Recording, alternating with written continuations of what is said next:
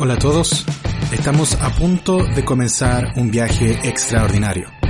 Te invitamos a que te conectes a nuestro podcast Gracia de Dios.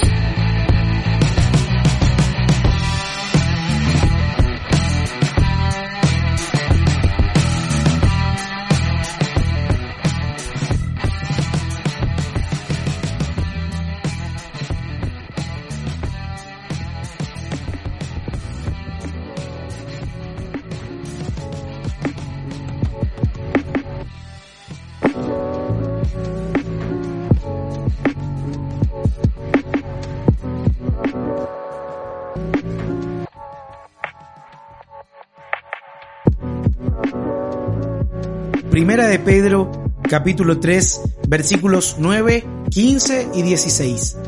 No paguen mal por mal. No respondan con insultos cuando la gente los insulte. Por el contrario, contesten con una bendición. A esto los ha llamado Dios y Él los bendecirá por hacerlo. Más bien, honren en su corazón a Cristo como Señor. Estén siempre preparados para responder a todo el que les pide razón de la esperanza que hay en ustedes, pero háganlo con gentileza y respeto, manteniendo la conciencia limpia, para que los que hablan mal de la buena conducta de ustedes en Cristo se avergüencen de sus calumnias. No hay jugador del fútbol chileno más desaforado que Gary Medel, el Pitbull. Se le ha soltado la cadena en Chile, Argentina, España, Italia, etc. No es difícil verlo pelear en la cancha y con pelear estoy siendo literal, porque le ha ofrecido combos a europeos que miden el doble de él, le ha mostrado los colmillos a jugadores de talla mundial, a árbitros los ha empapelado, jugadores de su propio equipo tampoco se han salvado, ni Leo Messi se ha librado de encontrarse con sus cariñitos. La conducta irascible de Medel ha sido motivo de prensa internacional. En el Sevilla lo expulsaron siete veces y es hoy por hoy el sexto jugador más expulsado de la última década en un muestreo realizado en las ligas más importantes de Europa. Hubo un tiempo en que estuvo tranquilo. Fue sometido a un tratamiento psicológico que significó cierto cambio en su conducta por un lapso de entre uno a dos años. Pero, en diciembre del año recién pasado, volvió a la palestra por discutir y con forcejeos con nada más y nada menos que su propio director técnico. Es que los cambios de conducta sustentados por la propia voluntad, la propia fuerza, nunca llegan a buen puerto. Las transformaciones más radicales, permanentemente y sistemáticas, solo pueden ser fundadas en una obra divina. Ahora bien, y volviendo al texto, para que una persona como Pedro pueda llegar a decir que hay que responder con humildad, con gentileza, que no hay que devolver mal por mal. Sí, estoy hablándote de Pedro, el corta orejas, el que no quería que Jesús le lavara los pies, el impulsivo Pedro, el que habla cuando no hay que hablar, Nada de eso ahora es parte de la vida de Pedro.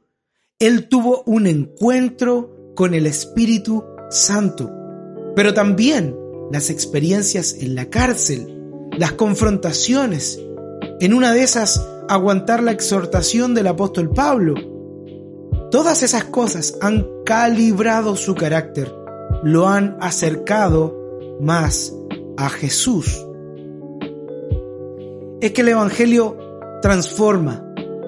Y por otro lado, el Evangelio que no transforma no es Evangelio.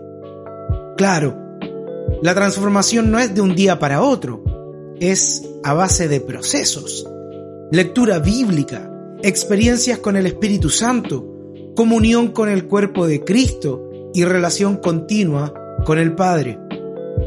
Pero, en definitiva, es un cambio constante que conduce al carácter de Cristo cada vez más. Y es precisamente esa transformación la que evidencia al mundo de que Cristo efectivamente ha conquistado nuestro corazón. Muchos hoy podemos recitar textos de memoria y dispararlos a la audiencia o a quien sea que nos rodee, pero ¿esto evidencia de manera definitiva la transformación del Espíritu Santo en nuestra vida? O, para ponerlo en síntesis, ¿nuestro conocimiento bíblico puede reemplazar aspectos de nuestra conducta? Amigo, el mundo no quiere oír sobre nuestro manejo en los textos bíblicos. La gente quiere oír cómo Jesús nos ha cambiado y nos ha transformado en hombres y mujeres de paz. Napoleón Bonaparte acuñó la vieja y conocida frase, una imagen vale más que mil palabras y podemos recitar de memoria mil versículos sobre el amor de Dios y sin embargo no reflejar en un ápice el amor de Dios a la gente. Las personas abren su corazón cuando ven una coherencia entre lo que se dice y lo que se hace, en todo ámbito de cosas. ¿Cuánto más cuando se trata del Evangelio?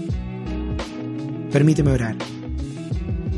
Señor, en este tiempo en que nuestras redes sociales están expuestas a que gente sin esperanza nos mire, que podamos ser luz, no tanto por lo que hacemos, sino por lo que somos. Tú no solamente cambiaste las cosas que antes hacíamos, sino que tu obra comenzó en nuestra identidad, en nuestro interior. Todo lo demás vino después. Ayúdanos a tener paciencia con nuestro entorno, ayúdanos a considerar nuestros propios procesos contigo para estar siempre en un estado de humildad y así poder hablar de ti y aún bendecir a quienes no comparten nuestra esperanza aún más en estos tiempos. Ayúdanos Señor. Amén y amén.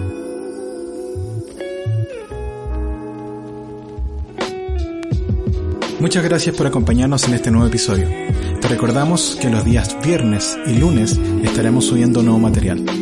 Síguenos como CGD Podcast o a través de redes sociales como Centro Gracia de Dios. Que tengas un excelente día.